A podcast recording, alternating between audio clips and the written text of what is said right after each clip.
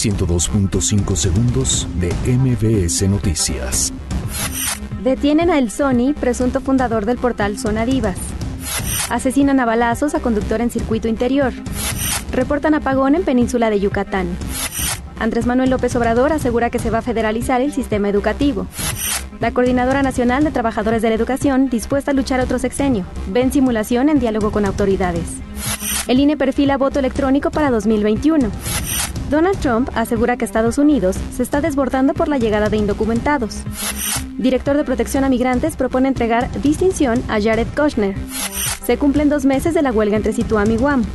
Messi es nombrado el mejor jugador de la Liga Española. 102.5 segundos de MBS Noticias.